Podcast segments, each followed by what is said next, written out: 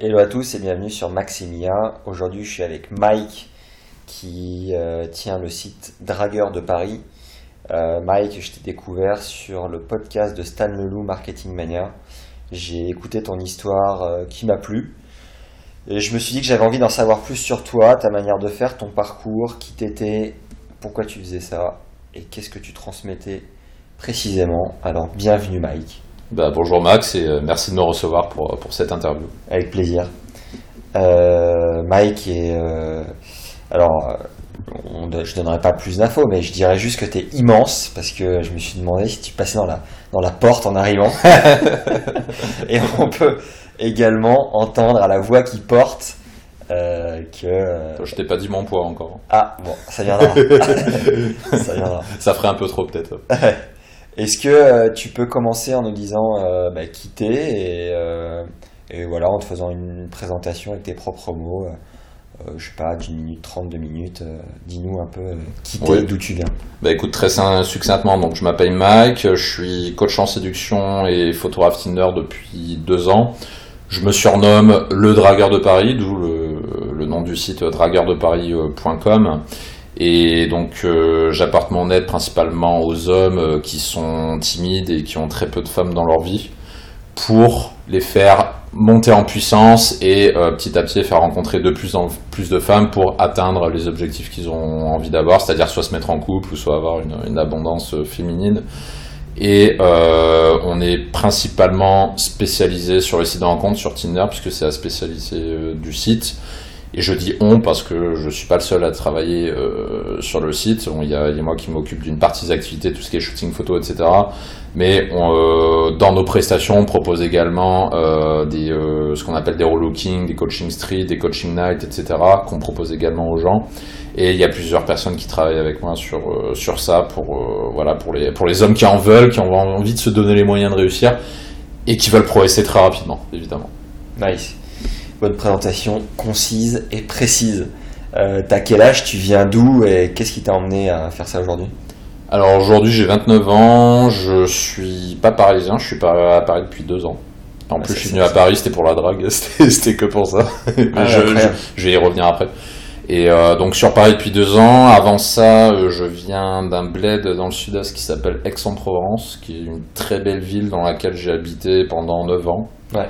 Donc de mes 18 ans à mes 20, euh, 26 ou 27, je sais plus, euh, à peu près où j'ai fait entre guillemets toute ma la grosse partie de ma carrière de drague là-bas, tout mon apprentissage et puis ensuite on va dire la- le perfectionnement euh, à mon arrivée sur sur Paris.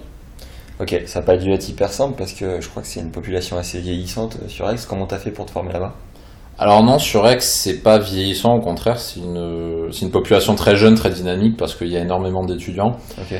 Et quand je suis arrivé là-bas, bah, c'était à mes 18 ans, donc avant ça, j'étais euh, j'étais dans les Alpes en fait. Donc là, effectivement, les Alpes, c'est une population euh, très vieillissante, donc j'ai passé mon bac.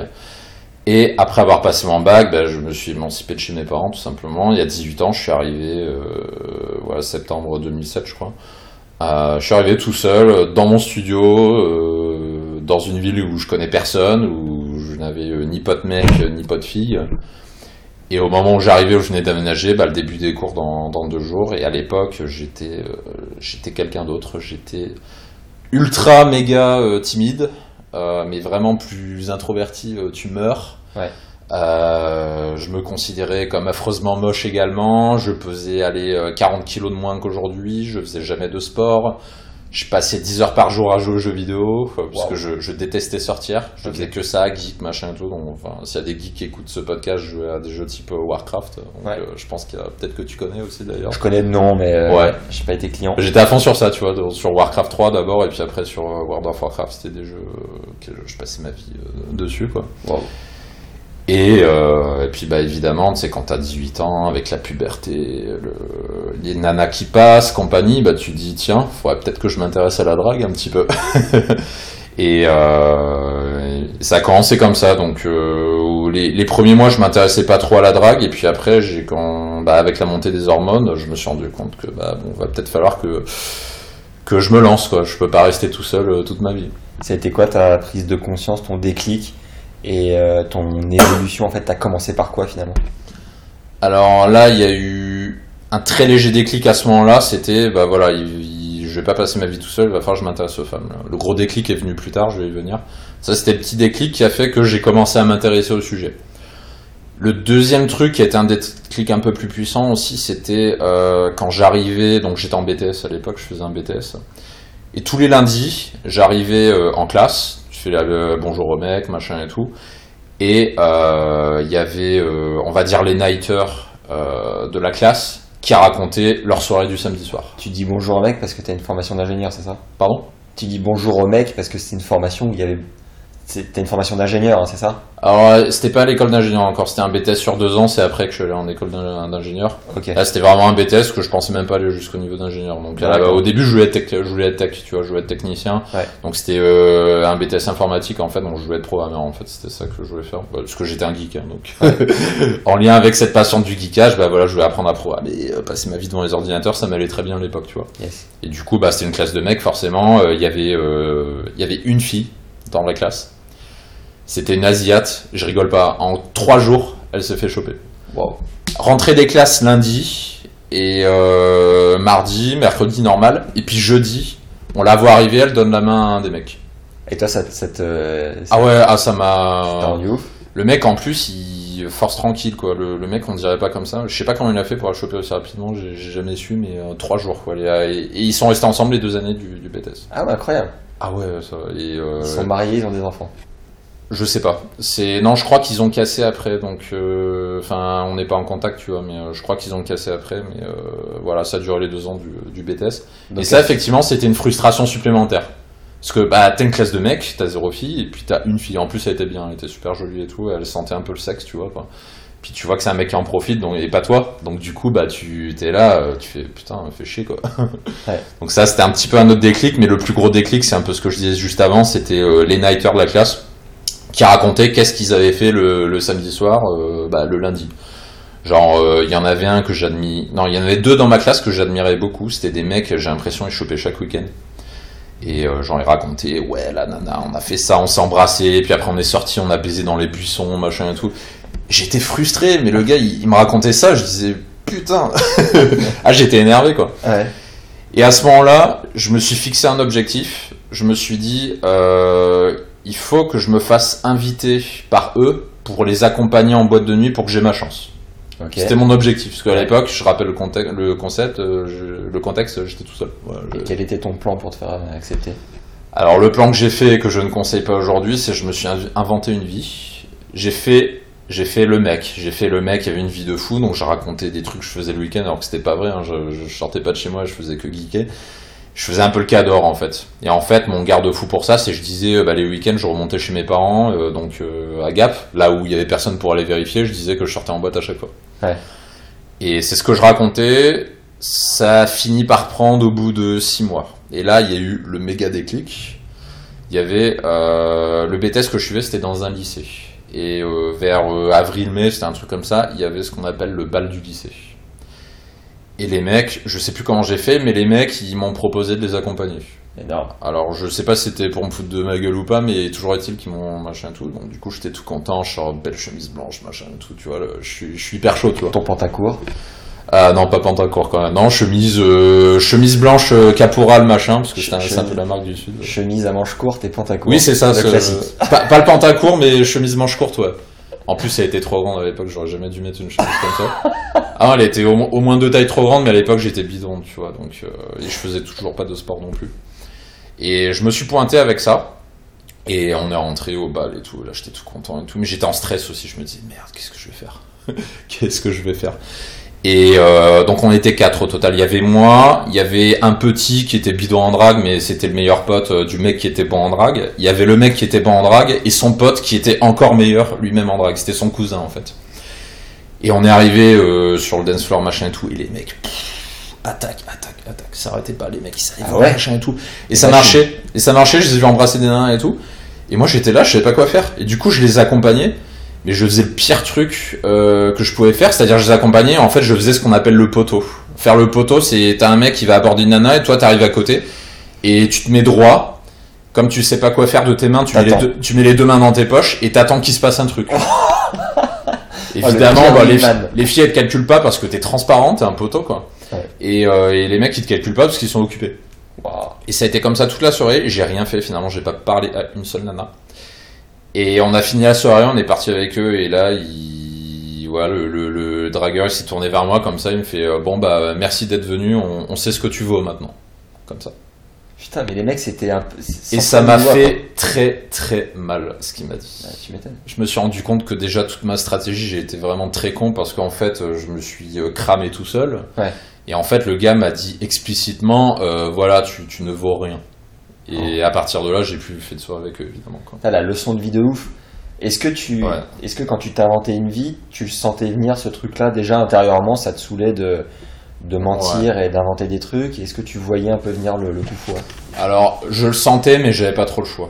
C'est, j'avais pas d'autre stratégie en tête euh, que ça. Euh, pareil, je faisais croire que j'avais une vie sexuelle de fou. Euh, à part que les gens, bah, ils voyaient que c'était pas vrai, et euh, il y en a, il y en a deux trois qui, qui me disaient Ah, arrête de faire le puceau, dis-nous que machin. Mais moi, je faisais pas, tu vois. Donc, je faisais le fake jusqu'au bout, tu vois.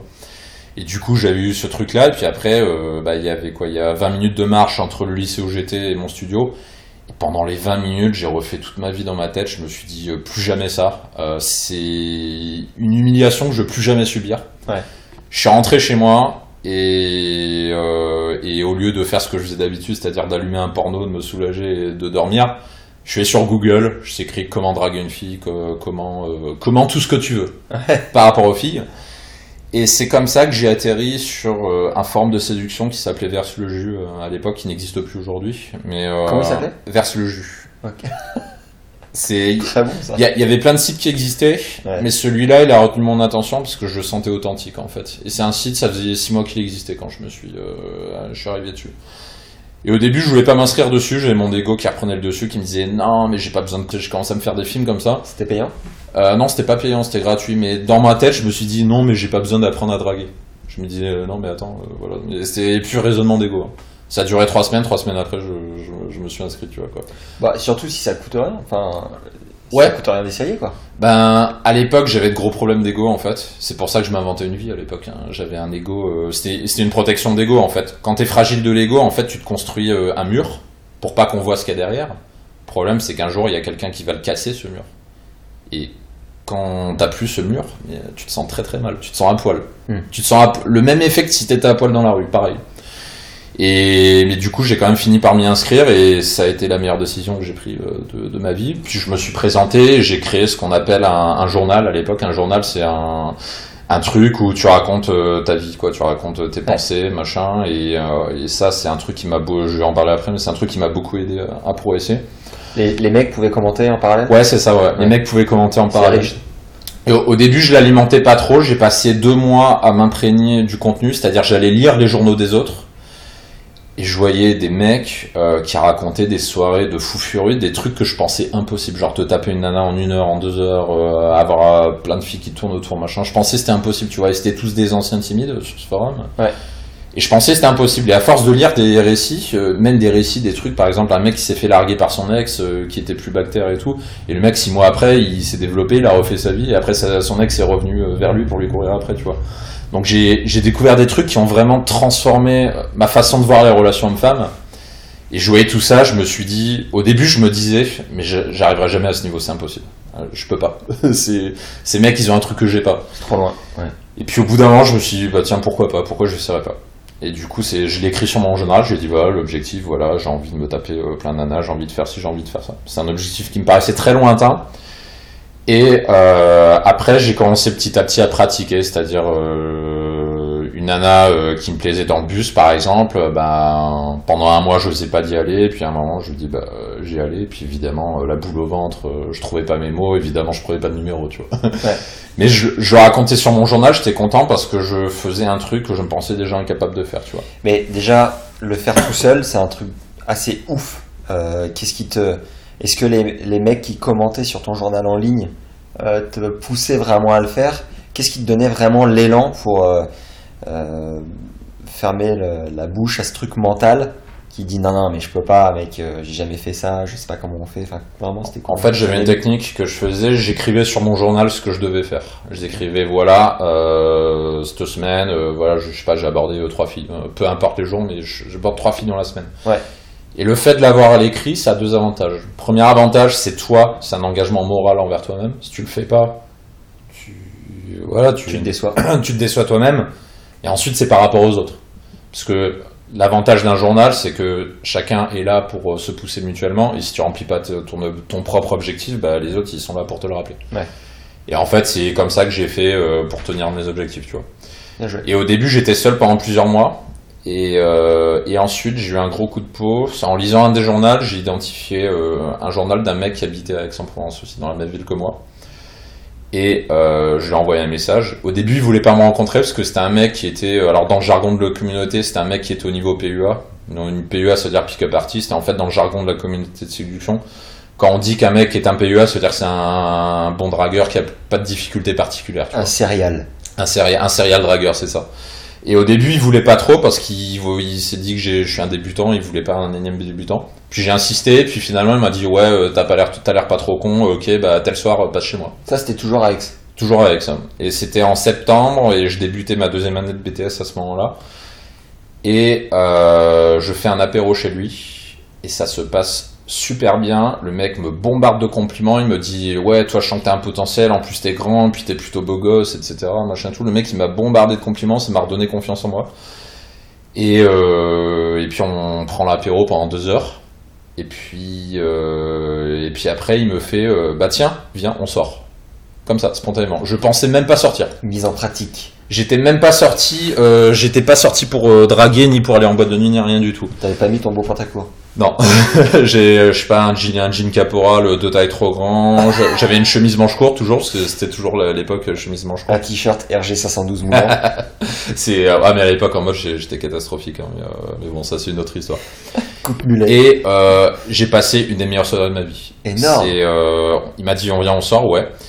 Et le gars, euh, alors il m'a tout appris ce gars, là, je vais en parler après, mais c'est c'est vraiment mon mentor. Et le gars, il m'a amené dans un bar gay. Et en fait, je l'ai appris pas. Après, en fait, il voulait me pousser dans mes retranchements. Il m'a amené dans un bar gay. Et euh, parce qu'en fait, il connaissait euh, le milieu gay euh, de la ville. Et le milieu gay de la ville, c'est un milieu assez bourgeois. En fait, il y avait, genre, on est allé dans le bar et puis après, on est allé dans le carré VIP dans le Ouais. bar gay. Et en fait, il y avait, il y avait deux politiciens euh, exois. Il y avait un ancien PUA qui est devenu gay parce que les filles, ça l'a saoulé. Et le mec avait un nombre incalculable d'amis filles. Donc il y avait plein, il y avait plein de filles et des mecs euh, gays et tout. Il y avait son mari, machin, parce qu'il appelait son mari. Et on a passé euh, deux heures à boire, machin et tout. Et puis le mec, il, il me félicitait, quoi. Il me disait, ça va, tu réagis bien, t'es social et tout, c'est cool. Vas-y, tiens, bois un coup encore. Allez, vas-y, bois, machin et tout. Puis il faisait boire et tout. Toi, ça faisait combien de temps à ce moment-là que tu pratiquais déjà avant? Bah avant j'avais fait que ma pratique en solitaire donc euh, j'abordais des filles Six mais mois, euh, non euh, ouais quatre mois un truc comme ça. J'ai dû prendre un, un seul numéro mais je crois qu'elle m'a jamais répondu. Ouais, donc là, euh, j'étais encore très débutant tu vois. saut dans le grand Ouais. bain, quoi. et après à 2h du matin le politicien il dit bah venez on va euh, en boîte. Et on est à la, allé à la plus grosse boîte de la ville. C'est une boîte qui s'appelle le Mistral qui a au centre-ville de Aix. Et c'est c'est the place to be. C'est la ville où il y a tous les bourgeois, tous les avocats, les machins qui sortent. C'est la ville où tout le monde se montre en fait. Euh, la ville, pardon, le- la boîte de nuit où tout le monde se montre. Et euh, on est allé là-bas. Et c'est extraordinaire. C'est vrai que tu vois que le mec, il a du pouvoir. Il arrive, il dit trois mots au videur. On rentre. On était euh, huit mecs et deux et deux nanas. On est rentré. Le mec, il paye champagne, la, le, la vodka, le machin et tout. Et euh, c'est là que je rentre pour la Qui- première qui fois paye- de ma vie. C'était le politicien. Ok. Et je rentre bah, pour la première fois de ma vie dans, une, dans vraie boîte de nuit, du coup. C'est, euh, tu disais Il payait bien entendu sur le compte de la mairie. Je sais pas. non, je pense qu'il gagnait bien sa vie. Il avait pas mal de business à côté, mais D'accord. euh, il gagnait très très bien sa vie. Et du coup, ouais, c'est euh, mon- mes premiers pas dans une boîte de nuit. Wow. Et c'est à ce moment-là que j'ai compris euh, qui j'étais et euh, ce à quoi j'étais destiné. Et, euh, et ça a tracé après toute ma entre guillemets carrière de dragueur. C'est-à-dire en fait, je suis fait pour le monde de la nuit, tu vois. Et ça a toujours été mon fil de préféré. Et je l'ai compris quand j'ai mis les pieds en boîte de nuit. Ouais. J'ai compris ça tout de suite. En fait, contrairement à la drague de rue, la drague de rue, euh, je sais faire, c'est pas le problème, mais j'ai pas, euh, j'ai pas tant de vibe que ça les brancher dans la rue. Par contre, quand je suis allé en boîte de nuit, alors là, je me sentais à l'aise direct. Alors attends, je te coupe deux secondes. Juste pour faire écho à ça, la première fois que je suis allé en boîte de nuit, j'avais 14 ans. Ouais. 14 ans, tu 14 t'arrives à ans, ouais. ouais, ouais, parce que j'ai toujours fait plus vieux que mon âge. Je me souviens déjà quand j'avais 12 ans, à un moment donné, euh, pas loin de 17, enfin tu vois, j'ai j'ai toujours été euh, avantagé de ce point de vue-là. Et à 14 ans, je me souviens avoir vu euh, toutes ces nanas se frotter contre des mecs et je me disais, waouh, mais c'est quoi ce truc? Tu vois, je découvrais un endroit, mais Ouais. à 14 piges, t'as pas la vision que t'as à 18-19. Ah, pas du tout. ouais. Et euh, ça a été euh, t'as une révélation de ouf. En plus, bon, c'était une boîte de campagne, heureusement, parce qu'à Paris, je pense que ça m'aurait retourné la cervelle. Et euh, toi, je crois comprendre pourquoi t'as as autant matché avec la, la nuit. C'est parce que, enfin, tu me diras si je me trompe ou pas, mais déjà, t'es immense, t'as une carrure de ouf. La soirée joue énormément sur. Alors attention, à l'époque, je faisais 30 à 40 kilos de moins. Je faisais Ouais, la même ouais. taille, mais Ouais. attention, la carrure, c'était pas ça. hein. T'étais un lacet. ouais, j'étais une asperge à l'époque. On m'appelait l'asperge. ouais. Après, bon, c'est vrai que t'étais euh, peut-être moins beau gosse et stylé que maintenant, mais le, bah, la soirée, tu joues quand même énormément sur euh, l'apparence et, euh, Hmm. et ton, voilà, ton physique, ce que tu dégages, machin. Et euh, alors peut-être que t'as eu plus d'aisance spontanément parce que le contexte est plus propice, Hmm. mais je pense déjà que ton, bah, ta morphologie est- aide et ta gueule aussi aide un peu euh, dans ce contexte-là, quoi. Enfin, moi je le ressens comme ça. D'accord. Bah, Alors, merci, je te connais- merci du compliment. Alors je te connais depuis euh, une heure. hein, donc, euh, Ouais. je sais pas comment comment toi t'as expliqué que euh, tu te sois t'es t'es autant une révélation pour la soirée? Bah, la seule explication, je trouve, c'est la musique, puisque je, je suis un gros fan de techno, d'électro, j'ai toujours aimé ça. Ouais. C'est vraiment le seul truc, euh, la seule explication rationnelle que je peux trouver. Mais tu danses, du coup, ou pas Ah ouais, j'ai aucun problème avec ça. Ok cool. Bah voilà. Je suis même plus, je suis même plus à l'aise pour choper sur le dance floor que au bar à raconter, à raconter sa vie. Je suis plus à l'aise avec ça. Ok. Bah voilà ouais c'est que t'es un peu comme un poisson dans l'eau quoi. T'es dans ton élément. Ouais, et bah, je l'ai vu dès cette première soirée, ça a toujours été comme ça. Est-ce que t'avais besoin de beaucoup picoler ou pas forcément? Euh, au début, non. Après, ça, c'est la faute de mon mentor, hein, parce que bon, euh, bon, je vais en parler après, mais mon mentor, il aimait beaucoup, euh, c'était un gros fêtard, il aimait beaucoup faire la fête et tout, et boire, et, euh, il fumait aussi. Ce que je ne faisais jamais avant. Et puis, euh, et puis après, bah, il me dit, pour me décoincer un peu, il me disait, Eh, tiens, vas-y, bois un coup, machin et tout. Et en fait, ça m'a aidé, ça m'a aidé euh, à un peu, à, un peu à me décoincer. Et aujourd'hui, j'ai pas honte euh, de dire aux gens, en soirée, hein, pas dans, pas dans la journée en pleine rue, mais en soirée, si les gens ils ont du mal, bah tiens, vas-y, bois un coup, bois deux coups, allez, vas-y, tac. C'est c'est une aide en fait. L'alcool, ça peut être une aide au début, malgré tout le tabou qu'il y a derrière, parce qu'on dit, hein, euh, boire c'est pas bien. Ouais. Mais je préfère avoir un gars qui va prendre quatre verres de vodka, mais qui va te choper une nana, plutôt que le mec qui va rien boire du tout et qui va regarder par terre toute la soirée. Ouais. Entre les deux extrêmes, le, le, le choix est fait. D'accord. Ton mentor, combien jusqu'à quand il est resté ton mentor et quelle a été la suite de ta progression, de ton évolution? Alors bah du coup suite à cette première soirée, il, bah, il a vu que j'avais un beau potentiel et puis on avait à peu près le même délire et après bah, il a été euh, mon mentor pendant euh, un an, un an et demi, un truc comme ça. Ouais, une bonne année, ouais. Pendant une bonne année, il m'emmenait tout le temps euh, dans le milieu de la nuit. Lui, il faisait jamais de street. Hein. C'était pas un streeter, donc du street, j'ai arrêté d'en faire à ce moment-là. Ouais. Les applications, ça existait pas à l'époque, donc j'en faisais pas. Donc en fait, j'avais euh, que la night à l'époque. Et du coup, on faisait que sortir en bar et en boîte de nuit. Et c'est comme ça que j'ai fait mes armes, en fait. Avec, euh, À quelle fréquence? Euh, bah, comme j'étais en cours, ça m'est déjà arrivé de sécher des cours. hein, je sais, c'est pas bien. j'ai déjà séché des cours, ça montait à 4 fois par semaine, facile, ça pouvait aller. Ah ouais, gros gros apprentissage. T'étais en stage intensif quoi. Entre 2 et 4 fois par semaine, ouais. Tu Ouais, faisais un bootcamp de la night. Ouais, c'est ça, ouais. C'est, j'adorais ça, et puis on, ouais, puis on faisait, euh, ouais, on faisait tous les bars, les boîtes, machin et tout. et tu- C'était vraiment des souvenirs de, de fou furieux, quoi. T'étais étudiant, t'avais. J'étais étudiant, T'avais ouais. quoi comme budget Enfin, quatre fois par euh, par soirée. Alors ça, ça a été un de mes problèmes, c'est euh, je me débrouillais pour ne jamais consommer. Et malheureusement, à un moment, ça, ça, les videurs l'ont vu. Ils ont, j'ai commencé à me faire remarquer, j'ai commencé à me faire bannir d'un certain nombre d'endroits. Donc, il a fallu que je réduise la fréquence de mes sorties. Et après, et c'est là que j'ai rencontré mon deuxième mentor, parce qu'à un moment, en fait, il s'est mis en couple, donc il a, il a arrêté de sortir. Enfin, il a sorti beaucoup moins. Ouais. Et là, gros coup de peau, toujours sur ce même forum, Verse le jus, sur lequel j'écrivais toujours mon journal, je racontais tout. Ok. Toujours sur ce même forum, j'identifie un gars qui vient de s'inscrire, qui vient de rompre et qui est sur Aix-en-Provence. Et du coup, je décide de le rencontrer. Et lui, il m'a appris complètement autre chose. Parce qu'en fait, c'est déjà, c'est un gars euh, qui connaissait beaucoup de monde sur X. Donc c'est grâce à lui que j'ai pu rentrer dans les boîtes où j'étais banni. Et il m'a appris le game un peu plus naturel, en fait. C'est-à-dire, autant l'autre, il était assez technique, euh, compagnie. L'autre, il était plus naturel. Donc j'ai appris une autre facette. Il, il m'a, il m'a apporté une, une, complémentarité, en fait, dans mon, dans mon apprentissage. Est-ce que tu peux nous citer deux, trois techniques euh, que le premier t'avait enseigné? Bah, tout simplement en fait de moins penser technique et euh, d'apprendre à déconnecter ton cerveau euh, quand tu es sur le fil, de faire la séparation. C'est-à-dire le défaut que j'avais avant par exemple, c'est quand tu es sur le fil, quand tu es en boîte de nuit, tu penses technique. Tu dis ah euh, règle des 3 secondes, ah il faut que je fasse ça, ah les 5 minutes machin, prise de numéro machin et tout. Là on parle je te parlais du premier hein. Le... premier mentor. Le premier mentor? Ouais.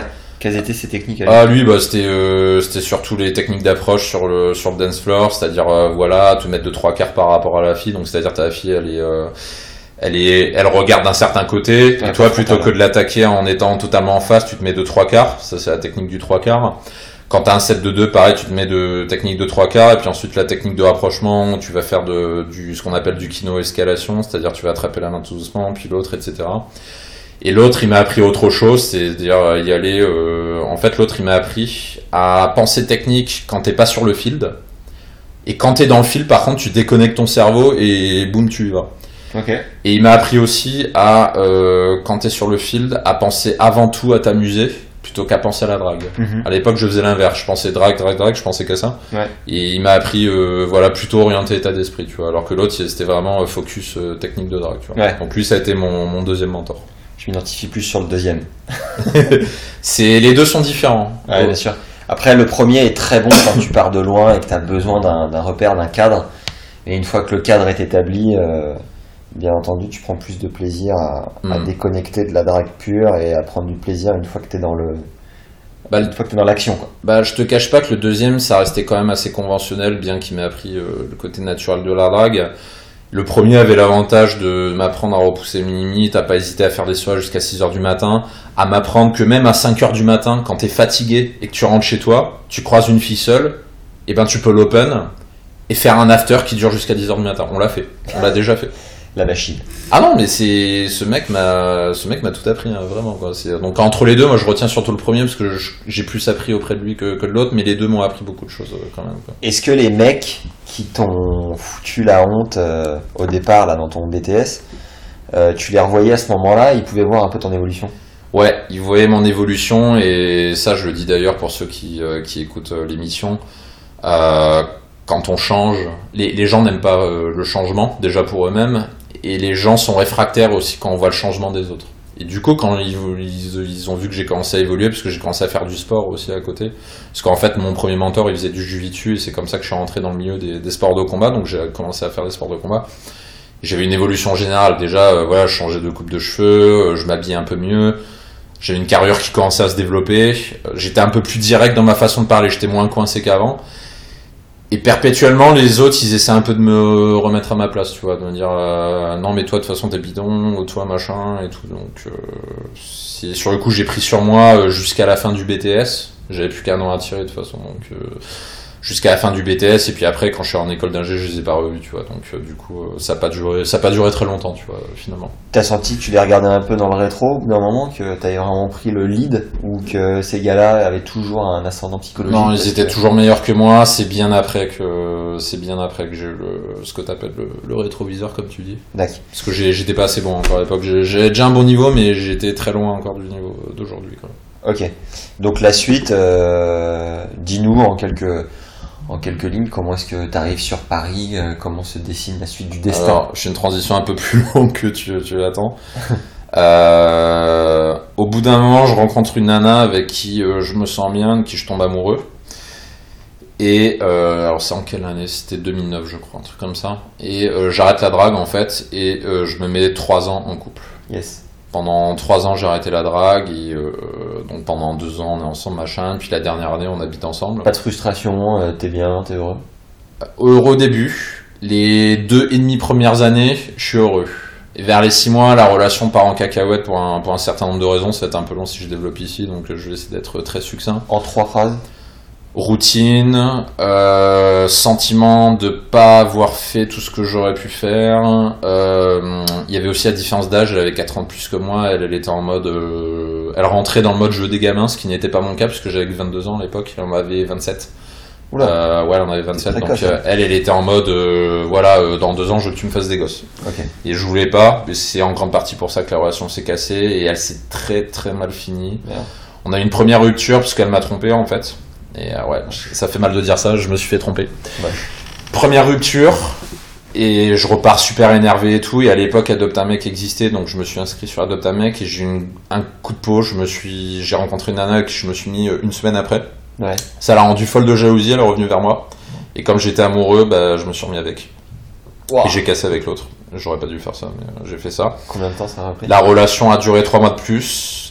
Elle m'a trompé une deuxième fois, sauf que là, elle m'a fait la transition intégrale. C'est-à-dire, en fait, le mec, elle l'a rencontré un mois avant. Elle a attendu d'être sûre qu'avec lui, ce soit bon. Et d'un coup, elle a fait la transition. Wow. En une seule traite, elle m'a appelé, elle m'a dit, euh, elle était en train de pleurer au téléphone, elle m'a dit, non, mais voilà, je veux qu'on arrête, machin et tout. Mais au début, elle m'a pas dit qu'il y avait un autre mec, je l'ai su après, en fait. Et tu l'as pas du tout vu venir, rien du tout? Non, rien, aucun signe dans cette heure. Aucun. C'est pour ça que je dis, Bah, tou- je dis toujours aux gens euh, qui sont en couple, qui se croient en sécurité, vous n'êtes jamais en sécurité. Une fille peut vous quitter à tout moment. Et c'est ce qui m'est arrivé, franchement, ça m'a bien remis les idées en place. Et je dis toujours aux mecs, euh, ne dépendez jamais d'une fille, parce que c'est l'erreur que j'ai fait avant, je dépendais de cette fille-là, et je me suis retrouvé à nouveau au fond du trou quand elle m'a quitté. Je me suis retrouvé seul. J'avais des potes, bien sûr, mais j'en avais moins qu'avant, parce que j'ai coupé les ponts avec une partie d'entre eux. Et je me suis retrouvé en mode, euh, qu'est-ce que je vais devenir, quoi. Donc, euh, Et qu'est-ce que t'attends de dépendre d'elle Pareil, très rapidement? ben, l'essentiel de nos activités, on, je les faisais avec elle. J'avais très peu d'activités que je faisais avec mes potes parce qu'en fait, au fur et à mesure des trois années, ben, je me coupais progressivement de, de beaucoup de potes et je faisais plus d'activités avec eux, en fait. Donc, du coup, comme je passais l'essentiel de mon temps avec elle, plus ses activités, ben, le jour où on a cassé, tu te retrouvais avec un grand vide. Et du coup, bah, on est en, là, à cette époque, on est en 2012 et je me retrouve, euh, ou 2013, je sais plus. Et je me retrouve tout seul, au fond du trou. Avec un bagage de drague derrière, mais pas encore suffisamment important pour avoir une vraie confiance, tu vois, quoi. Comment tu te reconstruis à ce moment-là? Comment tu rebondis? Alors, autre coup de peau que j'ai eu euh, en, bah, en quittant l'appartement, puisqu'on habitait ensemble, j'avais un des potes à qui j'étais en contact, qui voulait reprendre des études sur Aix et qui était open pour faire une, une coloc. Ouais. Et c'était un mec qui était euh, très bon en drague. Et il m'a proposé une coloc. Et du coup, on a fait une coloc ensemble. C'était un dragueur lui aussi. On a été en coloc pendant euh, trois ans, je crois. Ouais, t- trois ans de coloc. Et alors là, c'était l'orgie. Voilà. ah ouais. Euh, je te cache pas, les six premiers mois, j'étais retourné en mode puceau. C'est-à-dire, je, je devais réapprendre la drague. Euh, parce que bon, à l'époque, j'avais pas assez pratiqué non plus. Je faisais beaucoup de night game. À l'époque, les applications, ça n'existait pas. Donc, je faisais beaucoup de night game et très peu de street. Du coup, pendant six mois, j'ai galéré. Puis après, j'ai commencé à décoller parce que j'exploitais les trois fils. Je sortais euh, en night très souvent. Quand j'étais pas en night, quand j'étais au boulot, euh, Tinder, puisque ça venait d'émerger, et beaucoup Adopt mec. Et euh, je me remettais au street euh, aussi. Et du coup, pendant deux ans et demi, on, a fait beaucoup ça. Et la progression, c'était crescendo. Je baisais de, de plus en plus souvent. Au début, c'était, je sais pas, au début, je baisais une fois par mois, une tous les un mois et demi. Puis après, c'était peut-être une fois par semaine, tu vois, un truc comme ça. Donc euh, ça, ça allait crescendo. J'ai réouvert un journal de drague euh, aussi à ce moment-là. D'ailleurs, c'est ce journal qui est disponible euh, sur, sur le site, sur Dragueur de Paris. Donc, euh, il y a un truc qui s'appelle le journal, journal controversé d'un ancien timide devenu séducteur, Ouais. qui est sur mon site et dans lequel je raconte tout en fait. Puisque c'est à, c'est à peu près à cette période-là que j'ai ouvert ce deuxième journal et où je raconte euh, justement cette, cette ascension en fait. Ouais. Et ça, ça a été jusqu'à 2015 ou 16, euh, 2016 je crois. Et ensuite, je suis arrivé à Paris. Pour plusieurs raisons. Euh, Aix, je commençais à m'enlacer. Ça faisait 9 ans que j'y étais. Euh, j'avais envie de changer de boulot. J'avais envie de changer de pote aussi. je sais, c'est méchant de dire ça, mais j'avais envie de changer de pote. Ça peut arriver, ouais. Juste avant d'arriver à Paris, est-ce que tu peux euh, nous dire une, une rencontre qui te revient, la plus ouf peut-être de cette période faste euh, sur Aix La plus ouf en termes de quoi? De tout. De euh, enfin c'est assez varié tu vois ça peut être de rapidité de d'émotion Ouais, celle qui te revient, euh, euh, la plus improbable, on va dire. Ça peut être dans la rue, en soirée, j'en sais rien, un combo un peu, un peu, un peu, un peu feu d'artifice quoi. Bon, il y, y a eu un peu de tout, mais il y en a peut-être une ou deux qui m'en reviennent. Une, c'est une nana que j'ai rencontrée en boîte de nuit. Ah oui, voilà, c'est ouais, une qui est marrante. C'était, j'étais sorti en boîte de nuit. J'étais, en plus, j'étais, torché. C'était, au- tu sais, pendant les trois ans de coloc, pendant un an, un mois, pendant un an et demi, je sortais, euh, je, bu- je buvais jamais. Puis après, les autres un an et demi, euh, je me, j'ai rebasculé en mode, euh, en mode alcool compagnie, quoi. Puis à un moment, j'arrivais en boîte avec un pote et tout. Et puis il y a une nana, une américaine, je la chope en 30 secondes d'entre-main, j'ai pas dit un mot. Il y avait son groupe d'amis à côté, ils m'ont laissé faire. Et puis on parle une minute, euh, et puis après je lui dis euh, viens on va dehors, j'ai envie de fumer. Et euh, on va dehors, parce que je fume pas, mais elle ne le sait pas. puis une fois qu'on est dehors, je dis viens j'ai envie de marcher. On était en plein hiver, elle était en robe dehors et tout, tu vois. Et je lui dis viens j'ai envie de marcher et tout. Puis on marche et tout, et puis en fait on va direction, chez, direction chez moi. Et je lui dis rien, il y a 300 mètres à faire pour aller chez moi depuis la boîte de nuit. C'est l'avantage de Aix, tout est concentré en fait. Et on va chez moi, et enfin dans la coloc en fait. Et puis la nana, bah, euh, on arrive et c'est limite si on baise directement, on n'a quasiment pas parlé. C'est juste on arrive chez moi, euh, je, mets la lumière, machin et tout, et puis la nana elle me demande ouais c'est où les toilettes? Je lui dis bah c'est là, machin, puis elle va aux toilettes. Quand elle sort des toilettes, elle se trompe de porte, en plus elle va dans la chambre de mon coloc. lui en plein il fait putain qu'est-ce qui se passe, c'est quoi ce bordel? Puis elle se go, et puis finalement elle vient chez moi, et puis bah, et bah je laisse la nuit, puis après on s'endort, et puis, et puis je laisse demain matin. Puis après, elle fait ses affaires, et puis je lui dis, ah, tu fais quoi ce week-end et tout? Je fais, ah, je fais équitation, je sais pas quoi. là. Et puis elle part, j'ai pas pris son numéro, j'ai jamais revu. ça, ça, ça s'est fait en même pas une demi-heure, ouais, 20 minutes, franchement, 20 minutes, une demi-heure. euh, et ça, c'est un truc de malade quand ça t'arrive, quoi. Ouais.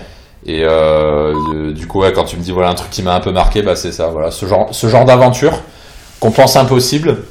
Mais non, c'est possible et c'est pas la seule fois où je l'ai fait. Tu peux taper une nana extrêmement rapidement. Ça, ça demande pas d'être un surdoué, ça demande juste euh, d'avoir de l'audace, d'aller vite et euh, de, de faire ton rôle de mec en fait, tout, tout simplement. Quoi. Je confirme. Euh, en arrivant, donc du coup, tu arrives sur Paris. Ouais, donc j'arrive sur Paris, pareil, euh, reset. Je connais quasiment personne. Je connaissais, ouais, je connaissais deux personnes sur Paris. J'arrive ven- vendredi avec mon père, on emmène mes affaires, on signe le bail et tout. Mon père il dort avec moi le vendredi. Ouais. Samedi midi, j'ai accompagné à la barre, il, il gare, il part. J'appelle une des deux personnes que je connaissais, je lui dis viens on fait du street. Euh, il me retrouve à la station de métro, j'étais en train de faire mon passe Navigo, puisque bah, à Paris, euh, passe Navigo, euh, obligé quoi. Ouais. Et direct, on commence à brancher. Je prends mes premiers numéros euh, le, le jour, euh, le lendemain du déménagement. Je prends mes premiers numéros pour s'intégrer dans la ville, c'est ce qu'il y a de mieux j'ai commencé par ça direct. Et je crois le soir même ou le lendemain, je sais plus, j'ai fait ma première soirée night et il a invité un pote à lui euh, qui est devenu mon wing, euh, mon partenaire de drague principal euh, sur Paris, qui s'appelle Anthony s'il écoute ce, podcast. Et, puis bon, on n'avait pas chopé ce soir-là, mais du coup, bah, j'avais rencontré Anthony. À partir de là, bah, c'est quasiment que avec lui j'ai fait mes. Parce qu'en fait, j'aime pas sortir en groupe de mecs en boîte de nuit. J'aime bien sortir à deux en mode Starsky et Hutch. Ouais.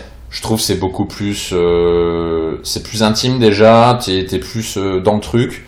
Et c'est plus facile de t'intégrer quand tu vas parler à des filles quand t'es à deux. Parce que quand t'es un groupe de mecs, bon, déjà, tu rentres pas dans les boîtes. Puis t'es mal vu, quoi, par les sept. Quand il y a un groupe de cinq mecs, c'est toujours un peu louche, quoi. C'est un peu chaud, ouais. C'est vu un peu comme le groupe de mecs qui veulent choper. Après, si tu sors avec un wing qui est très très bon et que lui passe sa soirée à parler à des filles et que toi t'es un peu sur le carreau, Ouais. il faut vraiment être du même niveau. Bah, on, est- on était à peu près du même niveau. Il est presque aussi grand que moi aussi d'ailleurs. C'est c'est un peu ça peut-être qui a fait qu'on s'entend très bien. On a les mêmes délires, on aime la techno, machin. Et euh, du coup, ça a facilité le truc. Je sais pas, ça a été comme une évidence. Du coup, on a fait toutes nos soirées euh, après euh, ensemble. Et en ouais, en une semaine, j'ai chopé ma, ma première nana quoi. C'était euh, par les de rencontre cette fois. C'était euh, c'était, euh, je crois, c'était via Tinder. Et au lieu de faire un date classique, je dit euh, bah euh, ouais, je suis, en, je suis en bar machin, rejoins-moi. Elle m'a rejoint à 1h du matin, et puis on s'est embrassé au bout d'une demi-heure, et puis on a, on a terminé chez moi quoi. Ça s'est fait ouais une semaine après mon, mon arrivée. C'était ton pot d'accueil. Ouais, bah, en plus c'était un, c'était un super bon coup quoi. C'était on, on prend servu pas mal de fois et tout. Et, ouais, franchement ça commençait super bien.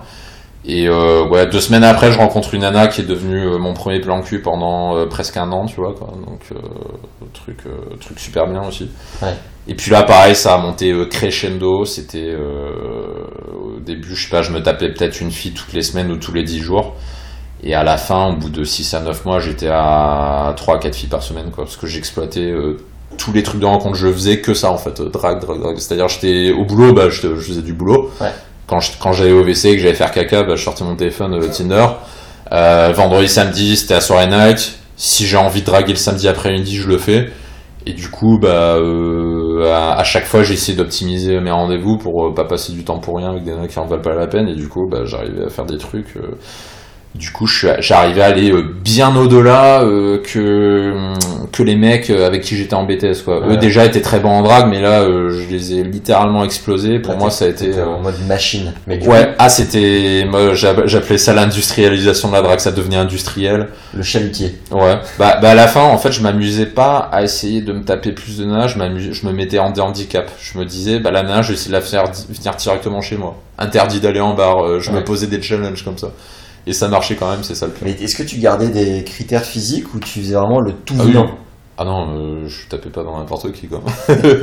non, dans les filles qui me plaisaient pas, bah, bah déjà une fille qui te plaît pas quand tu veux, donc c'est pas possible déjà. Donc euh, non, faut un minimum. euh. Après, bien sûr, comme tous les mecs, j'ai eu mon lot euh, de filles qui me plaisaient pas tant que ça. hein, je, ça- je le cache pas, ça j'en ai déjà fait.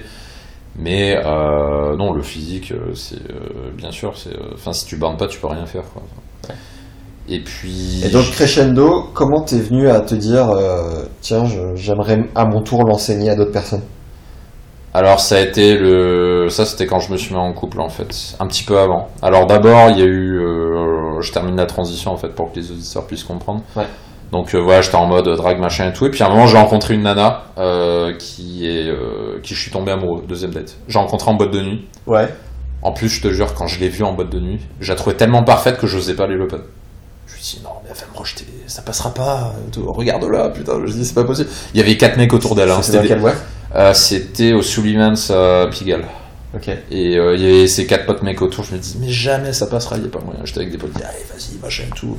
Attends, si, mon, je- mon surnom c'était Agazama à l'époque, et les gens me disaient, ah, t'es Agazama, t'as peur de rien, vas-y et tout, quoi. C'est quoi Gazema ça C'est mon surnom, en fait, c'est mon pseudo. Et Ah, sur. euh, Ouais, c'est mon pseudo, c'est le pseudo que j'ai dans mon journal de drague, ouais, en fait. sur Verse le jus. Alors, Euh, vers le jus, mon pseudo c'était Ouragan, puis après j'ai changé, c'était Agazama. Ok. Sullivan euh, Pigalle, j'ai un ami qui a rencontré sa femme là-bas, à 5h du mat. euh. C'est un très très bon spot là-bas, c'est Ouais. un, c'est un de mes spots préférés, pareil. Je trouve que c'est équilibré. C'est pas trop bourgeois, mais en même temps c'est assez classe quand même, il y a beaucoup de belles filles, tu vois. Mm.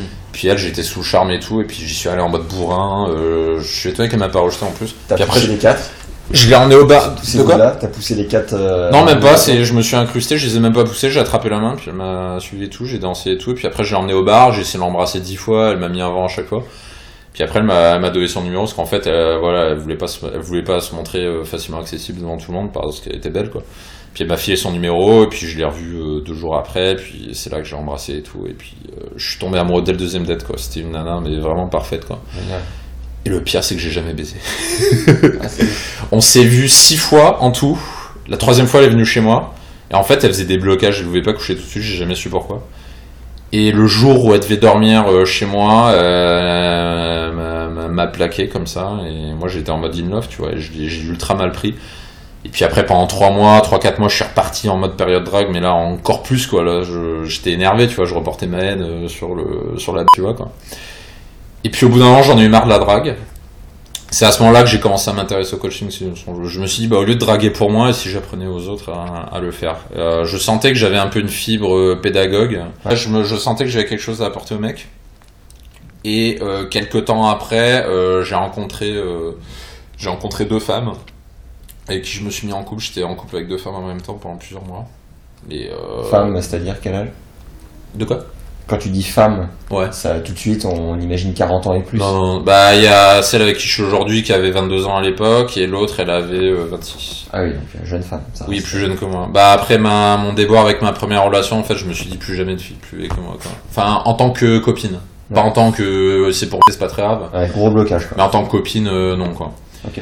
Et, euh, et au début, je savais pas quoi choisir parce que les deux étaient vraiment super bien. Et puis au bout de trois mois, je suis tombé amoureux de l'une des deux. Et puis euh, c'est celle avec qui je suis toujours aujourd'hui, donc depuis euh, bientôt deux ans maintenant. Et c'est à ce moment-là que j'ai complètement arrêté la drague et que je me suis focus sur le développement de dragueur de Paris pour une activité de, de coaching. Donc avant, j'ai commencé un petit peu à en faire. J'avais déjà mis une page en ligne de coaching machin. Ouais. Et comme j'étais assez connu dans le milieu de la séduction, j'avais déjà des gens, euh, même avant que je crée le site, il y avait des gens qui me demandaient si je pouvais les coacher. Grâce à ton journal? Ouais, grâce à mon journal, euh, du coup, ouais, j'avais. euh, en fait, au début, mon journal était pas trop connu, mais après, comme à chaque fois, je baisais de plus en plus souvent, il y a eu une certaine renommée. Puis c'était dans la façon dont je racontais mes récits aussi. C'était en mode, euh, c'était extrêmement underground et, et honnête à la fois. Ouais. C'est-à-dire, je mettais aucune, euh, aucune barrière, je disais les choses telles qu'elles sont. Et il y a des gens qui aimaient pas, il y a des gens qui adoraient. Ouais. Et du coup, le truc se démarquait et ça m'a amené des clients en fait au début. Quoi. J'ai entendu dire qu'il y a quelques nanas qui étaient tombées dessus, qui avaient un peu. euh, Ouais. Et en fait, sur les formes de séduction, bah, alors, je veux dire malheureusement, parce que pour moi, c'est pas un milieu fait pour ça, mais malheureusement, il y a des femmes euh, qui sont inscrites dessus. Et le problème, c'est que quand, t'es en... quand tu penses être entre mecs, et bah, tu dis euh, tes vérités de mec, malheureusement, ça plaît pas à tout le monde. C'est comme si t'avais euh, un forum, euh, je sais pas, un forum pour les patrons, et que t'as un salarié qui est inscrit en, dou- en 12 dessus. Bah, le salarié, il va pas être content, il va dire, qu'est-ce que vous dites, bande d'enfoirés, machin. Et là, c'est pareil. C'est, bah, t'as des femmes qui traînaient, bah, forcément, je me suis fait clasher euh, sur mon journal. parce que, bah, voilà, tu, tu peux pas plaire à tout le monde de toute façon. Bien sûr. Et quand t'es assez agressif, assez polarisant, bah, il y a des gens qui vont réagir agressivement. Et, euh, ça, alors, ça a d'abord été des femmes, effectivement, qui m'ont clashé. Ouais. Après, ça a été des mecs. Parce qu'il y a des mecs qui me disaient, euh, en fait, il y a des mecs déjà, il y a des mecs qui commencent à dire j'étais un mytho, que machin, alors qu'il y a des gens qui venaient me défendre sur forum, qui disaient non, mais moi je l'ai vu, t'inquiète, c'est pas un mytho. Ouais. Puis après, ils commençaient à me clasher, genre, ouais, mais c'est quoi l'intérêt de raconter tes trucs là sur ton journal, tu veux te faire mousser, euh, t'es, euh, t'es un attention war, euh, machin, mais, euh, et les mecs, ils, ils écrivaient des pavés, hein, ils écrivaient des pavés juste pour euh, cracher leur, haine, tu vois, quoi. Wow. Et c'était euh, c'était ouf hein, sur les forums, c'est un milieu très. euh, c'est il y a des gens qui aiment ce que tu fais, il y a des gens qui viennent te clasher quoi. Ouais. Bon, et donc tu as quelques demandes de coaching à ce moment-là, et comment tu, euh, comment tu gères? Est-ce que euh, tu prends du plaisir à accompagner? Comment, comment ça évolue quoi? Et ben mon plaisir en fait c'est euh, en fait ça fait très écho à mon passé d'ancien timide, c'est-à-dire bah, quand je regarde en arrière, je vois l'évolution que j'ai eue. Et en fait, mon plus grand plaisir aujourd'hui, c'est de faire faire la même chose sur une échelle de temps réduite aux gens. C'est moi, j'ai mis très très très longtemps à progresser. hein. Ça fait 10 ans que je suis dans le milieu de la drague, donc j'ai mis très longtemps, j'étais très long. Ouais. Et mon ambition d'aujourd'hui, c'est de. Après, tout dépend des objectifs des gens. Il y en a, ils veulent juste une copine et euh, faire leur vie euh, pépère. Et il y en a, ils ont envie d'avoir des femmes dans leur lit tous les jours. Donc c'est pas c'est pas les mêmes ambitions. Mais quelle que soit l'ambition du mec, ce que je veux, c'est accélérer sa progression. Et mon grand plaisir, c'est justement de le voir progresser très rapidement. Alors que sans moi, oui, il aurait progressé. Il aurait mis combien de temps? Combien de temps il aurait mis à progresser? Il aurait mis 5 ans, 6 ans? Entre temps, tu vieillis, tu vois, c'est ça que je dis aux gens. Quand t'as 20 ans, t'as toute la vie devant toi, c'est pas, c'est pas grave, c'est ce que j'ai vécu. Mais typiquement, souvent, j'ai des gens qui ont 30 ans, qui ont 40 ans. Un mec qui a 40 ans, qui est encore vierge, et j'en ai, Mm. il a pas 10 ans devant lui. À 10 ans, il a 50 ans. C'est, c'est pas fini à 50 ans, mais à 50 ans, c'est plus pareil, tu vois. C'est sûr. Le mec, faut le faire progresser très vite, en un an, deux ans, trois ans, tu vois. Ouais. Et mon plaisir, c'est ça, justement, c'est d'avoir cette accélération de, de progression, de voir un mec passer euh, du néant où il y a zéro femme à très rapidement avoir des, des résultats, tu vois. T'aurais une anecdote de personne coachée euh, dont la progression était assez fulgurante Euh, ouais, bah ouais, tiens, j'en ai une typiquement. Alors, euh, c'était un mec euh, qui venait de Lyon. Euh, je sais plus comment il s'appelle, c'était il y a un an. Il venait de Lyon, il m'a fait la totale, il m'a pris la formule la plus chère et tout. Et, euh, et puis il rentre chez lui, je lui fais son profil, machin et tout. Et déjà au bout de 2-3 jours, il me dit Ouais, Mike, t'es un putain de génie, j'ai jamais eu autant de matchs de ma vie, c'est le feu, machin et tout. Le mec, il me, il me bombarde de, de, de trucs, tu vois. Quoi. Et, euh, et après, j'ai plus de nouvelles. Pendant un mois, j'ai plus de nouvelles. Rien du tout. Puis j'envoie, euh, j'envoie un petit texto, quoi. Je dis euh, Salut, ça va? Alors je dis pas salut, ça va. Je dis euh, Ouais, euh, je prends un peu des nouvelles, comment ça se passe et tout. Puis là, il me fait euh, Ah bah c'est cool, je suis en couple en fait. En fait, le gars avait très très peu d'expérience avec les nanas. Il, peut-être qu'il avait couché avec une ou deux nanas dans sa vie, pas plus. Et le gars, il voulait se poser, tu vois, mais le gars, en un mois, il, il a rencontré une copine, quoi. C'est-à-dire, il partait du néant, et puis en un mois, bah, il a, il a, il a complètement, complètement changé. Parfait ça.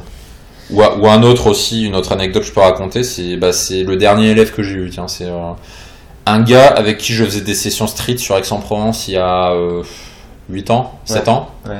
On s'est perdu de vue pendant 6 ans, aucune nouvelle. Et en fait, il y a un mois et demi, il a atterri sur mon site par hasard. Et dans ma façon de me décrire, il m'a reconnu en fait. Il a reconnu que c'était moi, il avait toujours mon numéro, il m'a recontacté comme ça. Il m'a dit ouais, j'ai atterri sur ton site, machin et tout. Et en fait, le gars avait sombré. C'est-à-dire, euh, quand on était dans la période de drague, bah, le mec, il en voulait. Il a eu une petite période de drague qui a pas duré très longtemps. Après, j'ai plus de nouvelles. Ouais. Et en fait, pendant que j'avais plus de nouvelles, en fait, il a arrêté de draguer. Le mec, il, il a fait une grosse dépression. Parce que bah, il, il avait pas de boulot à l'époque, il vit toujours chez ses parents.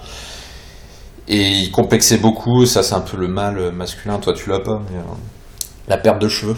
Ouais. Ça c'est le grand, euh, Ouais, le grand leitmotiv euh, qui fait chuter la, la confiance en eux des mecs.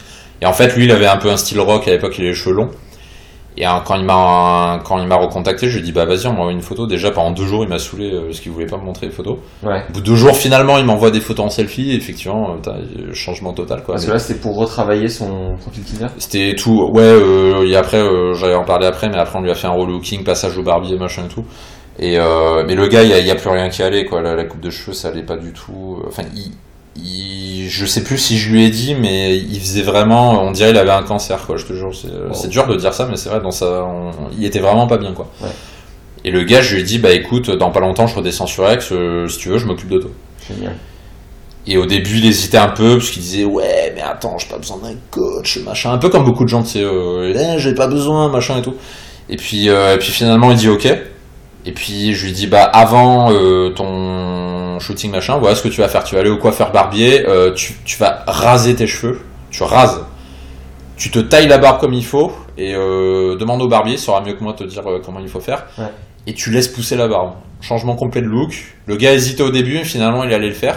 Le pire, c'est qu'il disait non, mais les cheveux rasés, ça me va pas. Mais en fait, ça lui va 100 fois mieux. T'as été persuasif quand même pour qu'il réussisse à, De toute façon, c'était ça ou rien, de toute à façon. se raser la touffe. Ah, c'était ça ou rien. S'il le faisait pas, je refusais de le prendre en photo. C'est vrai. C'est, je shoot pas des gens quand je sais que niveau look, ça va pas. Ouais. Puis après, je suis redescendu sur X et euh, on lui a fait euh, photo, machin et tout. Là, je lui ai envoyé les photos hier, donc euh, je peux pas te dire quel résultat il va avoir parce que je viens juste de lui envoyer les photos. Mais déjà, niveau look, machin, ça a absolument rien à voir. À des potes qu'on avait en commun, j'ai fait un petit montage avant-après. J'ai montré à des potes, ils m'ont tous dit euh, putain, ça a rien à voir quoi. Il y a plein de potes qui m'ont dit même euh, la coupe rasée comme ça, ça lui va mieux que son truc cheveux long comme il faisait avant quoi. Nice. Donc euh, voilà, changement total euh, pour le mec en euh, quelques semaines. Très très rapide. Du coup, sur ton site, tu mets euh, avant-après pour que les gens puissent se rendre compte un petit peu? Alors ouais, il y a des gens qui acceptent, euh, parce que c'est toujours un peu délicat dans le milieu de la séduction, il y a quelques gens qui ont accepté, et je les remercie chaleureusement, euh, d'apparaître en clair euh, sur le site. Donc ces gens-là, euh, je les fais apparaître sur les pages de coaching et de, de témoignages de, de dragueurs de Paris. Ouais. Et euh, s'ils acceptent pas, bah, je leur demande, bah écoute, est-ce que je peux te flouter? Et souvent ils disent oui, parce qu'il n'y a pas trop de problème avec ça. Et puis euh, les clichés que je trouve euh, les plus intéressants, les plus marquants, je les mets, tu vois.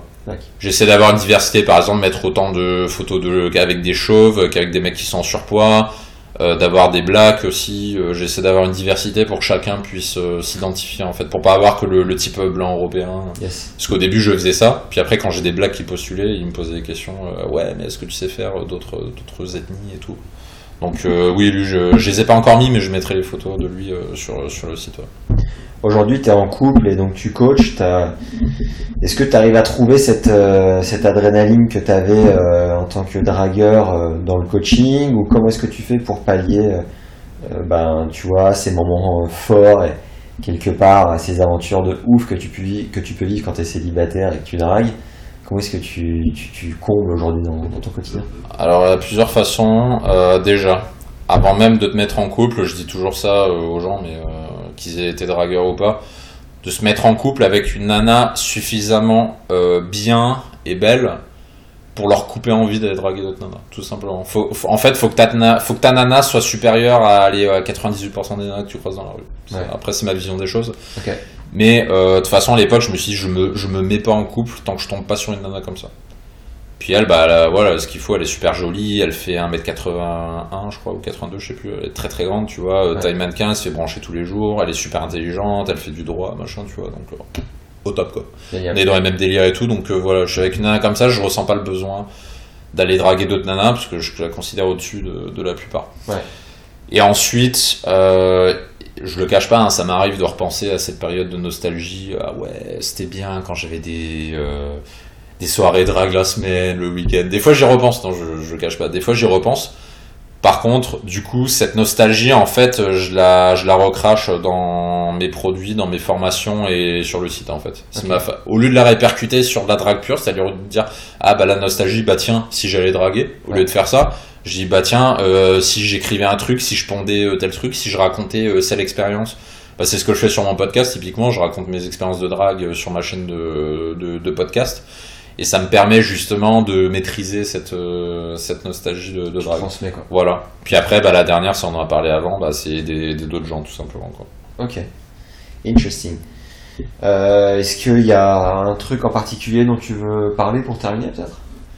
Euh, bah pour terminer, je dis toujours aux gens, euh, il y a toujours des gens, euh, que ce soit des gens qui postulent au coaching ou ceux qui veulent pas le faire, toujours des gens qui ont pas confiance en eux, qui se disent euh, non mais j'y arriverai pas, euh, c'est mort, euh, j'ai trop de handicap, j'ai trop de ceci, j'ai trop de cela. À ces gens, je leur dis tu pourras difficilement faire pire que moi. C'est-à-dire qu'à l'époque, enfin, je vais pas répéter la description, je l'ai dit en début de podcast, mais j'étais vraiment un mec, personne n'aurait misé sur moi à l'époque. Tout le monde aura dit non, lui il va, il va se suicider ou il, ou finira avec une moche, avec une grosse toute sa vie, jamais. Je leur dis euh, à ces gens-là, je leur dis re- regardez d'où je suis parti, regardez ce que je suis devenu. À partir de là, pourquoi toi t'y arriverais pas? Est-ce qu'il- te manque un bras? Est-ce qu'il te manque une jambe? Euh, Non. c'est- alors moi je l'ai pas eu mais j'ai un de mes partenaires euh, coach avec qui je travaille, euh, il a reçu une fois un mec qui était handicapé en fauteuil roulant. Ouais. Et je te jure ça l'empêchait pas d'avoir une vie sexuelle. Le Yes. gars le gars il baisait quand même. Et ces gens-là, je leur dis, si un, un handicapé arrive à se taper un certain nombre de nages, je dis pas une ou deux dans sa vie, mais régulièrement, pourquoi toi tu y arriveras pas putain Et les gens sont toujours les premiers à se dire, euh, non mais je vais pas y arriver, machin. Et quand un handicapé ou un gars qui a eu mon vécu euh, y arrive, je dis, mais toi pourquoi tu y arriveras pas Ouais. Et ça, c'est un peu le message que je voudrais faire passer aux gens. Je leur dis, euh, à moins qu'il vous manque deux bras et deux jambes, ce dont je doute fortement, euh, voilà, le potentiel, tu l'as. Tout le monde l'a. Mais il y a du travail, je, je dis pas qu'en un mois euh, tu y arrives. Enfin, il y a des gens qui progressent très très vite en un mois et d'autres euh, c'est plus long. Mais il faut bosser, il faut bosser pour le faire. C'est sûr que la pilule miracle en un mois machin, ça n'existe pas. Ça, demande du, ça demande du boulot. Mais si tu fais le boulot, si tu le fais sérieusement, assidûment et que tu pratiques, il y a un moment ça va marcher, tu vas avoir le déclic, ça va, ça va décoller. Puis là, euh, c'est bon quoi, ton succès est là. Ce que j'ai ressenti en accompagnant des hommes et des femmes en coaching, c'est qu'à un moment donné, il faut avoir l'intelligence de se dire là, j'ai besoin d'un coup de main pour tel ou tel point précis. Ouais, Alors, le, le point au départ, il peut être énorme si tu commences de très très loin, ou il peut être euh, beaucoup plus petit si euh, bah, c'est un, un segment un peu, peu particulier à travailler. Si tu es une fille, que tu as 35 ans et que tu recherches tel type d'homme, bah forcément, ça va pas être euh, le même point que ouais, le jeune de 20 ans qui a tout à construire. ouais. Mais à un moment donné, il faut avoir la présence d'esprit de se dire euh, j'ai besoin d'aide. Et, euh, et comme tu disais, le, la personne sur X euh, qui disait mais non, un coach, mais je vais, je vais pas me rabaisser à ça. Hmm. Bah, désolé, mais à un moment donné, ça te fait gagner du temps, de l'énergie, euh, des années peut-être, mais euh, Ah faut, bah, tout à faut y fait. aller quoi. Bah, regarde, quand j'ai commencé au début, j'étais tout seul et euh, franchement, j'aurais progressé mais un milliard de fois plus rapidement si j'avais eu un coach ou quoi. Bon, heureusement pour moi, j'avais eu un. T'as eu des bons mentors. Ouais, j'ai eu un mentor. Par contre, je le dis aux gens parce que tout le monde cherche un mentor. Tout le monde se dit ouais, je cherche un mec qui veut m'apprendre la drague. Par contre, euh, pour qu'un mec très bon en drague euh, décide de passer un an, deux ans à faire toutes ces sorties night avec toi, faut qu'il y ait autre chose derrière. Parce que souvent, les gens, ils y vont en mode euh, toi, apprends-moi ce que tu sais. Ouais. Mais lui, il a rien à donner en retour. Donc du coup, pourquoi un mec, il va entre guillemets te coacher gratuitement pendant six mois, pendant un an, il a aucun intérêt. Faut qu'il y ait autre chose derrière. Et cette autre chose, c'est l'amitié, tout simplement. C'est-à-dire, euh, si t'as la chance, effectivement, d'être ami avec un mec très bon en drague, euh, moi, c'est ce que j'ai fait, bah, du coup, tu peux le faire. Par contre, si t'en as pas, enfin, faut arrêter de se dire, euh, non, mais je vais me débrouiller par moi-même, ça va le faire, parce que ça marche pas. Je l'ai vu un milliard de fois. Tout le monde s'estime meilleur que les autres. Tout le monde se dit, non, mais moi, je suis différent, moi, je suis meilleur, moi, ceci, moi, cela. Tout le monde s'estime comme ça. Je l'ai fait aussi. Tout le monde veut se débrouiller tout seul, mais au Ouais. final, t'avances à deux à l'heure. C'est ça le truc. Ouais, Et quand tu, si c'était à refaire, moi honnêtement, je, je- au début j'avais pas trop de budget, mais quand j'ai commencé à travailler comme ingénieur, si j'avais le budget, je serais allé voir un coach, j'aurais, gagné. euh, je, je pense que sur mes 10 ans de drague, j'aurais gagné au moins 2 à 3 ans de progression, euh, facile quoi. C'est bon ça. Génial. Qu'est-ce qu'on peut te souhaiter pour la suite et où est-ce qu'on te retrouve? Bah écoute, euh, donc les gens peuvent me retrouver sur, sur Dragueur de Paris. Il y a plusieurs contenus que je propose. Bon, je commence par le contenu gratuit puisque forcément c'est celui qui intéresse le plus les gens. Euh, les, donc les gens qui écoutent ce podcast, je les invite à s'abonner euh, sur ma chaîne de, podcast. Donc il suffit d'aller sur Dragueur de Paris. Il y a dans le menu il y a un, un onglet qui s'appelle podcast. Il suffit de cliquer dessus. Comme ça, on peut accéder aux, euh, aux émissions de podcast. Ensuite, l'autre contenu que je produis, c'est du contenu par mail, donc euh, bah, je fais la même chose que toi aussi. Euh, tous les jours, je, je publie une technique, une anecdote, quelque chose en rapport avec la drague à des abonnés à ma newsletter privée. Donc j'appelle ça les emails privés de motivation. Ouais. Et là, pareil, pour y accéder, il y a un menu qui s'appelle motivation euh, sur mon site. Il suffit de s'inscrire, des inscriptions à tout moment. Et euh, tous les jours, les gens reçoivent du contenu euh, gratuitement. À quelle heure? Hein? À quelle heure? Je fais le matin, euh, 7 à 8, 7 heures ou 8 heures selon, selon mon humeur. quoi. J'en-. J'envoie le, le matin. Et ensuite, pour les gens qui ont envie d'aller plus loin, bah, il y a les deux types d'aides que je propose. Bon, déjà, c'est le coaching, euh, forcément. Donc, il y a un onglet euh, qui s'appelle Agir euh, sur, sur le site. Et l'autre, et c'est principalement pour les gens qui sont pas à Paris, qui n'ont pas forcément la possibilité d'y aller, bah, ces gens-là peuvent utiliser les formations en ligne qui sont principalement tournées vers Tinder aujourd'hui, puisque c'est toujours euh, notre spécialité euh, chez Dragueur de Paris. L'essentiel du contenu est sur ça, parce que je considère qu'aujourd'hui, essayer de en compte, c'est euh, c'est une chance. En fait, aujourd'hui, sais, quand j'ai démarré la drague, il y a 10 ans, ça n'existait pas. Ouais. Et là, aujourd'hui, tu as ça, ça facilite grandement le processus de drague. À part qu'aujourd'hui, c'est très difficile, parce qu'il y a une conférence de fou. Une concurrence de fou, pardon. Ouais. Du coup, tu as deux possibilités, c'est soit tu sais te débrouiller, ou soit tu sais pas. Si tu sais pas, t'es mort. C'est comme ça. C'est le cas de 80% des mecs. Ouais. Et si tu veux apprendre les bases, faire partie de ces 20% de mecs, justement, ce que, ce que j'ai fait à l'époque, bah, il y a des techniques à connaître et ces techniques, je les enseigne dans, dans mes formations en ligne. Donc, on peut retrouver euh, euh, sur le menu formation en ligne du, euh, du site. Très bien. Est-ce que tu as une citation que, qui t'anime particulièrement au quotidien? Ouais, il y en a une que je donne souvent, que je peux donner aux gens, qui s'applique bien à la drague, mais partout ailleurs. C'est un proverbe arabe qui dit euh, Qui veut faire quelque chose trouve un moyen, qui ne veut rien faire trouve une excuse. Ça, tu peux l'appliquer partout. Et très souvent, tu le vois, hein. un gars qui veut pas aborder, il va trouver une excuse. Par contre, un gars qui a envie de le faire, mais vraiment, il va trouver des solutions. Il va dire Ah, là, il n'y a pas de nana, ah, c'est pas grave, on change d'endroit, ah, c'est pas grave, on va aller là. Alors que le gars qui veut pas va dire Ah, non, il n'y a pas trop de nana, on reviendra demain. Je suis un peu fatigué ça. Ouais, puis j'ai pas bu assez d'eau, j'ai soif, je crois que je vais rentrer chez moi boire. Puis j'ai envie de faire caca aussi, donc faut que j'aille aux toilettes, tu vois. Tu vois, je peux pas trop aborder, puis il fait pas beau. Puis j'ai vu une étude statistique, quand, quand il y a des nuages, les filles sont open, donc euh, non, c'est pas... pas, c'est Puis elle a un chapeau, celle-là, c'est pas la peine. Hein? Et puis celle-ci, elle a un chapeau là-bas, c'est pas la peine. Ouais, et puis elle, elle est pas en mini short, elle a mis un jean un peu extra large, donc ça veut dire qu'elle veut pas se faire draguer, ça veut dire qu'elle monte pas ses formes, donc euh, non, elle, je, je sens pas trop, tu vois. euh, je sais pas, tu vois, j'ai comme un sixième sens, euh, elle, je sens qu'elle est, est pas open, tu vois, quoi. Puis là, comme il fait moche, et puis les Parisiens, de toute façon, à Parisien, c'est tous des mecs euh, qui, qui sont dans leur lune. Puis Paris, c'est nul, je crois, j'ai déménagé. euh, Faut, faut pas aborder à Paris, tu vois. ça. Tu vois, un mec qui va être dans les excuses, il va être là. Non, mais je l'ai entendu, ça. Ouais. Je rigole pas, hein, c'est des, des gens euh, qui veulent pas open, ils me sortent mes excuses sur excuses comme ça. Ouais, ouais. Le pire que j'ai eu une fois en coaching, c'était un mec euh, très difficile à débloquer. Le pire, il était beau gosse, hein, c'est ça le pire. Le mec était franchement beau gosse. Et pendant une demi-heure, il a fait casser une par une toutes ses excuses. Le, le gars s'arrêtait pas, hein, c'était que des excuses comme ça. Et puis finalement, l'y aller, ça se passait très bien. Mais Ouais. euh, Bah, c'est ma manière de faire aussi quand on me sort euh, maintenant euh, des, des excuses comme ça. Je, je, je perds plus de temps à dire non, mais là, tu ouais. trouves une excuse. Immédiatement, je fais excuse. tu vois, le mec me sort une phrase, je dis excuse. Après, je lui explique. Je dis non, mais regarde, tu me sors ce truc à deux balles alors que je te montre. T'inquiète pas, ça va très très bien se passer. J'y vais, le mec voit que Ouais. en effet, je me suis jamais pris un coup de sac à main et je suis reparti avec des bleus à la tête. Et euh, voilà, c'est vrai que les excuses sont un, un fléau dans ce. Ouais, les excuses sont raides, malheureusement. Euh, toute dernière question bonus, euh, c'est l'inverse. C'est, euh, je te publie sur mon podcast. Est-ce que tu as une question me concernant Et on conclura là-dessus. C'est toi qui, qui interviewe. Bah tiens, je vais te reposer la même question que tu, tu m'as posée juste avant. Euh, si tu devais avoir une citation, un leitmotiv euh, auquel tu penses souvent, euh, ce serait quoi? Euh, j'en ai deux. J'en avais un quand je faisais mes études aux États-Unis. J'avais un prof qui écrivait toujours une, une citation au début du cours et c'était Yesterday is the past, tomorrow is the future, and today is a gift called present. Ce qui veut dire hier c'est le passé, demain c'est le futur, aujourd'hui est un cadeau nommé présent. Oui, ça c'est très cool, c'est profiter voilà du moment présent et avoir la, la présence d'esprit de se dire que bah, on est en vie, on est en bonne santé et que tout le reste c'est du bonus. Oui, c'est vrai. Et depuis peu j'en ai entendu une que j'adore qui est fait est mieux que parfait. Donc voilà, oui, ça, euh, j'approuve à 200%. Ouais. c'est ce qui m'anime, c'est de se dire Ouais. certes euh, je commencerai jamais comme un master, mais le but du jeu c'est de mettre le pied à l'étrier et d'améliorer au fur et à mesure. Bah, tu sais, souvent, ça, vouloir faire les choses parfaites, donc ce qu'on appelle le perfectionnisme, souvent, tu sais, c'est une stratégie. Ce que j'ai remarqué en coaching, c'est c'est une stratégie d'évitement euh, du risque.